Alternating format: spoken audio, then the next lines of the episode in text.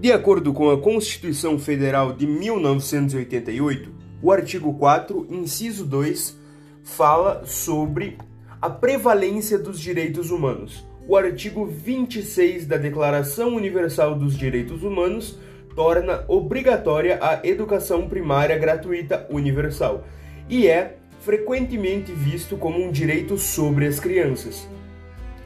Podemos falar que a educação faz parte do pleno desenvolvimento da personalidade humana.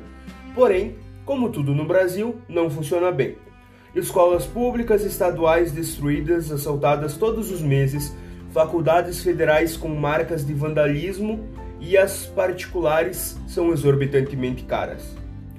As crianças e adolescentes de uma classe social mais baixa têm um déficit educacional Muitos têm outras preocupações, como arranjar o que comer e não com estudar.